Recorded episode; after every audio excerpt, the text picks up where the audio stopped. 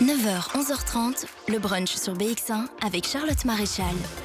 BX1. On prend la direction, ou plutôt on accueille nos passeurs de culture. Ce sont ces passionnés qui nous parlent de littérature, de cinéma, de BD ou encore de musique. Et le mardi, c'est notre jour jeu vidéo avec notre passeur de culture attitré qui est attitré pour encore une journée. C'est Grégory Yenko qui est avec nous. Bonjour Grégory. Bonjour Charlotte. Et je dis une journée parce qu'effectivement, c'est les- la dernière chronique de Grégory Yenko dans ce brunch. Non pas qu'on l'a chassé de l'émission, pas du tout, Promis. mais qu'il a pris d'autres chemins, euh, notamment euh, ben voilà, par rapport à la rédaction de BX1. Et donc, je vais me faire un plaisir de parler des actualités jeux vidéo avec vous ce matin, Grégory. Et on débute avec euh, le dossier Activision Blizzard Microsoft, hein, dont on a déjà parlé dans cette chronique. Le fil rouge, évidemment, de cette saison, hein, un peu. Euh, le régulateur britannique a mis son veto à la fusion du studio de jeux vidéo avec le géant américain de l'informatique. C'est une décision qui pourrait faire jurisprudence, alors qu'on attend encore la décision finale de l'Union européenne sur le rachat qui fait, on peut le dire, trembler le monde du jeu vidéo, hein, Grégory. Bah oui, c'est le feuilleton de la saison. hein. En fait, ce, ce rachat à plus de 68 milliards de dollars. Je rappelle toujours ce chiffre qui est énorme, tout simplement. On ne se rend pas vraiment compte euh, de, de la somme que ça fait. Euh, donc, cette fusion qui avait été annoncée en janvier 2022, on était toujours dans l'attente de plusieurs autorités de régulation.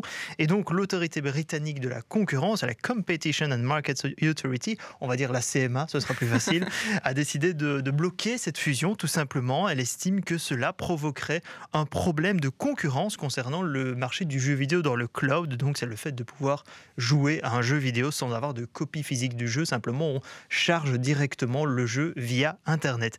Alors, donc, la CMA dit que Microsoft a en fait déjà une position, je cite, puissante et une longueur d'avance sur ses concurrents dans ce domaine du cloud. Et donc, euh, cette acquisition d'Activision Blizzard renforcerait cette domination par rapport à d'autres concurrents innovants. Là encore, je cite la CMA. Alors, Brad Smith, le patron de Microsoft, n'a pas tardé à réagir pour dire que cette décision marquait, je cite, le jour le plus sombre des 40 dernières années au Royaume-Uni.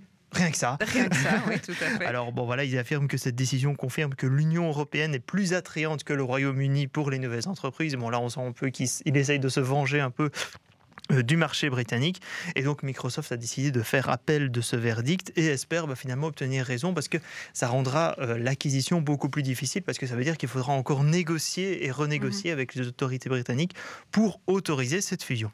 Et puis donc l'Union européenne devait rendre sa décision et en fait elle l'a fait hier soir. Voilà, j'ai pas eu le temps de changer euh, finalement euh, les phrases à temps, mais voilà, elle l'a fait hier soir en annonçant que de son côté, elle donnait son feu vert Ah. à cette fusion. Alors ils avaient évoqué euh, l'année passée, on l'avait dit dans cette émission, des inquiétudes concernant la possibilité que Microsoft verrouille l'accès aux jeux vidéo d'Activision Blizzard sur d'autres consoles que celles de Microsoft. Et finalement, ben voilà, euh, elle a dit qu'il y avait eu des garanties qui avaient été données euh, par le géant informatique, euh, notamment une licence gratuite pour permettre à- aux jeux d'Activision Blizzard Microsoft d'être accessibles en streaming sur toutes les autres consoles. Une licence qui sera concédée pour une durée de 10 ans. Donc voilà, ça c'est la petite concession qui a été faite par Microsoft pour obtenir ce feu vert. Alors voilà, c'est pas, ça ne veut pas dire que ça va se faire. Comme on l'a dit, il y a déjà euh, l'autorité britannique qui a dit non. Du côté des États-Unis, il y a toujours un procès qui doit s'ouvrir cet été euh, entre l'autorité de la concurrence américaine et Microsoft. Donc voilà, le feuilleton est loin d'être terminé. On, se- on ne sait pas si la fusion se fera encore en 2023. Pour le moment, on se dirige plus vers 2024 potentiellement. Mais voilà, on voit qu'au niveau économique, le jeu vidéo, euh, ben, finalement, c'est comme tous les grands acteurs euh, économiques de maintenant. euh, ils sont pris au sérieux et Mhm. on s'inquiète finalement de, de leur avenir, notamment dans cet espace concurrentiel très difficile. Oui, on rappelle évidemment que le centre de cet ép- ce feuilleton de, de saison, c'est le monopole ou le risque de monopole et Voilà. donc de devenir trop gros dans ce monde de- du jeu vidéo et d'absorber tous les petits acteurs qui pourraient graviter autour d'eux. Alors, autre saga qu'on a suivie euh, durant euh, toute l'année dans ce brunch, c'est euh, une étude qui est sortie en France et qui dévoile à quel point le monde du jeu vidéo est toujours teinté de sexisme. L'étude dévoile que les hommes qui se considèrent comme des gamers adhèrent à plus de stéréotypes sexistes que ceux qui ne se disent pas joueurs. Et l'étude a ouvert un débat sur ce qu'on fait désormais pour lutter contre ça. hein. Ben oui, c'est ça, parce que euh, on en a beaucoup parlé de, sexisme dans le jeu vidéo ces dernières années. Mais voilà, qu'est-ce qu'on fait finalement maintenant pour lutter contre contre cela. Alors donc c'est l'étude de, de l'IFOP qui a été menée auprès de 4000 joueurs et joueuses en France montre bah, que les Français jouent de plus en plus aux jeux vidéo. ça, on s'en doute, pas un secret. même au niveau belge, je pense que c'est que c'est la même chose, mais surtout que les jeunes femmes jouent de plus en plus régulièrement aux jeux vidéo. Elles sont quand même 84% à dire jouer au moins une fois sur les trois derniers mois à un jeu vidéo, contre 88% de jeunes hommes. Donc finalement, on arrive quasiment une parité finalement entre les hommes et les femmes à ce niveau-là. Mais voilà, il y a des différences de point de vue claires. Alors, euh, l'étude montre que les femmes sont un peu plus d'une sur dix à se dire des gameuses, donc des joueuses vraiment, euh, on va dire, qui jouent très régulièrement aux jeux vidéo, alors qu'un peu moins d'un homme sur trois ose ce terme. Donc, on voit que les hommes se disent plus facilement gamers que les femmes, même si on, on voit qu'elles jouent quasiment aussi régulièrement qu'eux. Alors, les femmes euh, sont bien moins nombreuses aussi à se dire bonnes joueuses et elles sont près d'une sur cinq à se dire réticentes à parler de jeux vidéo aux autres. Euh, une autre partie concerne justement les stéréotypes sexistes. On voit que les joueurs masculins qui se disent gamers donc adhèrent plus à des stéréotypes sexistes que les femmes, et les femmes sont près d'une sur deux à se dire victimes de remarques sexistes. Mais comme l'explique très bien euh, la journaliste Lucie Ronfaux de la newsletter Règle 30 que je vous invite à suivre, euh, il est temps désormais de s'appliquer bah, justement leçon de cette étude plutôt qu'à faire un simple constat. Alors plutôt que s'interroger sur les questions de sexisme qui se révèlent finalement à chaque étude qu'on a sur le sujet, bah, ce serait intéressant plutôt de comprendre les enjeux économiques et politiques derrière cela. Euh, pourquoi les entreprises, finalement, ne mhm. modèrent pas non plus euh, tous, ces, tous, ces, tous ces comportements sexistes, tous ces propos sexistes Quelle est la responsabilité des créateurs de jeux vidéo, notamment dans les représentations qu'on met en place dans ces jeux vidéo Et comment les constructions sociales mènent finalement à cette compréhension du monde auprès des joueurs? On voit que ça évolue de plus en mhm. plus, qu'il y a de plus en plus de représentations, notamment LGBTQIA, dans les jeux vidéo et euh, sur Internet, et donc ça favorise justement cet espace de plus en plus ouvert aux femmes, mais malgré, tout, il y a encore des fermetures. Mhm. Donc voilà, c'est pas seulement une question de jeux vidéo, mais bien une question de société. Il faut aller au-delà euh, des préjugés pour comprendre euh, le reflet de notre société actuelle. Voilà, donc faire des constats, c'est bien, comme cette étude le fait, mhm. mais maintenant, c'est le mieux, c'est de réfléchir et imaginer comment faire pour que cela aille mieux à l'avenir. Et je pense qu'on est quand même sur une bonne voie, mais clairement, les entreprises doivent prendre des responsabilités aussi à ce niveau-là. Les passeurs de culture. C'est le jeu dont tout le monde parle, celui que tout le monde attendait vu les rayons vides de nombreux magasins. Zelda Tears of the Kingdom, c'est le deuxième opus de la série sur Nintendo Switch. On est toujours avec Grégory Yenko. Et s'il y avait beaucoup d'attentes sur la suite de Breath euh, of the Wild, Breath of the Wild, euh, sorti en 2017 du coup, eh bien vous n'avez pas été déçu et au lieu de nous en parler comme actualité du jour, c'est un coup de cœur, Grégory. Mais oui, c'est un gigantesque coup de cœur parce que bah, c'est déjà, je pense que même au niveau public, hein, c'est le meilleur euh, démarrage de l'année tout simplement avec 30 millions de copies distribuées à travers le monde. il fallait se lever dès vendredi matin pour obtenir sa, sa, sa, copie du nouveau Zelda. Ce que vous avez fait évidemment presque. Mais je, l'ai acheté en dématérialisé, donc je l'ai téléchargé directement. J'avoue que je, ne voulais pas attendre devant le magasin, je voulais attendre devant ma Switch pour euh, y jouer directement. Euh, donc Zelda, ben, on ne présente plus, c'est un jeu d'aventure euh, mythique de, Nintendo dans lequel vous jouez Link qui doit sauver le royaume d'Hyrule et sauver la princesse Zelda. Ça c'est souvent. En tout cas, ici, dans ce jeu, je ne vous spoil pas, je vous présente simplement les premières minutes du jeu.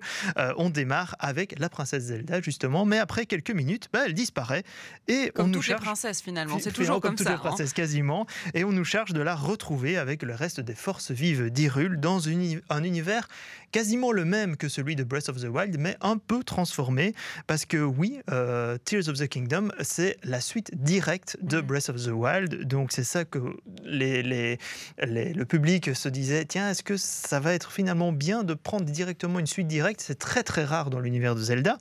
Et finalement, ça fonctionne bien. La carte est quasiment la même, à la différence près que les, des nouvelles parties de la carte apparaissent et volent dans le ciel. Euh, donc on se retrouve entre la terre et les airs avec de nombreuses options pour passer d'un terrain à l'autre. Euh, une autre grande nouveauté qui a été proposée, c'est la possibilité de construire tout et n'importe quoi. Alors c'est un gigantesque bac à sable, on n'est pas encore dans un Minecraft totalement, mais euh, on a tellement de possibilités ben, de, construire, ben, voilà, vous avez une épée, vous avez une pierre, vous allez fusionner les deux et vous avez une épée encore plus puissante. Euh, vous avez des planches de bois, des roues, euh, des ventilateurs, ben, vous allez créer une petite voiture avec le ventilateur qui vous permet, qui sert comme moteur, on va dire. Ah, donc on peut être plus ingénieux en fait. Voilà, et, et ça vous permet justement de faire appel à votre créativité et finalement, je, on, arrive à des choses totalement insensées. Franchement, il y a eu que le jeu est sorti depuis 5 jours. Euh, vous pouvez aller sur les réseaux sociaux, sur Instagram, TikTok, euh, Twitter. Vous allez voir des vidéos de création absolument mmh. dingues depuis euh, ces 5 premiers jours. donc voilà, c'est ça qui donne finalement toute cette singularité à ce jeu. On est dans l'univers de Breath of the Wild, on a l'impression de jouer à Breath of the Wild et finalement on n'est pas du tout dans Breath of the Wild, on est dans Tears of the Kingdom qui, euh, qui a réussi à apporter une énorme nouveauté à cet univers Zelda. Alors moi, je connais très bien Zelda. Euh, pour ceux qui nous regardent et, qui ne reconnaîtraient pas le personnage, il est sur le t-shirt de Grégory Yenko ce matin, évidemment. Euh, une question pour les novices. Est-ce qu'il faut avoir joué au premier jeu, à Breath of the Wild, pour pouvoir en profiter de ce jeu? Alors pas du tout. Bah, justement, vous avez l'opportunité, si vous ne connaissez pas la série, de commencer directement par ce nouvel opus. Euh, c'est plus sympa pour le scénario, évidemment, d'avoir ce qui s'est passé lors du premier jeu, etc. Mais franchement, au niveau... Il n'y a pas dans les derniers épisodes... Non, non, il n'y a, pas encore, on n'est pas comme une série Netflix, malheureusement. Euh, mais voilà, avec tous les tutoriels de début de jeu, euh, vous n'êtes pas perdu, vous découvrez finalement toutes les mécaniques qui sont mises en place. Alors, le monde ouvert peut paraître très impressionnant au premier abord. On a l'impression de se dire oh, comment je vais faire pour mhm. explorer toute cette carte? Mais justement, euh, le jeu nous remet rapidement sur les rails et explique clairement comment fonctionnent toutes les mécaniques. justement, c'est quelque chose qui a été pensé dès Breath of the Wild. L'univers de, de Zelda a été pensé avec mhm. des montagnes. Et en fait, vous avez l'impression que la carte est très grande, mais en fait, chaque montagne cache finalement la suite de, la, de, de, vos aventures. Et donc, finalement, bah, vous vous dites, OK, je vais aller vers cette montagne-là, et puis vous découvrez une suite. Et puis vous allez vers cette montagne-là, vous allez découvrir une nouvelle suite. Donc, vous n'êtes finalement jamais perdu. Vous, allez, mhm. vous avez toujours un point d'objectif à aller euh, chercher. Donc voilà, c'est et, en plus, finalement, on voit que c'est à vous de créer votre propre jeu avec toute cette nouvelle mécanique. On a l'impression que les, développeurs ont regardé beaucoup ce que les joueurs faisaient justement avec le premier opus, avec Breath of the Wild, euh, avec beaucoup de créativité dans les speedruns, notamment ces compétitions pour permettre de finir le jeu très très vite, où il y a eu des choses aussi insensées qui ont été créées, bah là, les développeurs ont dit OK, vous voulez qu'on fasse comme ça, et eh ben on va faire comme ça. on et donc maintenant, voilà, et donc maintenant on permet aux joueurs d'être encore plus créatifs. Euh, donc voilà, si vous avez déjà joué à Breath of the Wild, c'est encore mieux car vous redécouvrez la carte en grande partie, mais franchement, vous pouvez directement commencer par Tears of the Kingdom, qui est euh, vraiment un des jeux de l'année. Pour moi, j'ai pas peur de le dire pour cette dernière chronique. Euh, franchement, c'est assez impressionnant de la part des développeurs ce qu'ils ont réussi en 5 ans. Oui, c'est vrai qu'on a attendu en presque 6 ans, pour, euh, la sortie de ce nouveau Zelda. C'était donc votre dernier coup de cœur, Grégory Yenko. Vos t-shirts animés et autres jeux vidéo vont nous manquer dans le brunch. la relève est assurée, évidemment. Vous pourrez découvrir des nouveaux euh, passeurs de culture, notamment en jeux vidéo. Mais en tout cas, ça nous a fait plaisir de partager tous ces moments avec vous dans le brunch. Grégory, vous allez nous manquer. Merci beaucoup en tout cas de cet accueil et merci beaucoup d'avoir laissé cette place aux jeux vidéo euh, dans ce monde culturel parce que oui, le jeu vidéo c'est de la culture aussi. Tout à fait. Très très chouette. Et on est ravis de pouvoir continuer à mettre les jeux vidéo en avant euh, dans ce brunch évidemment.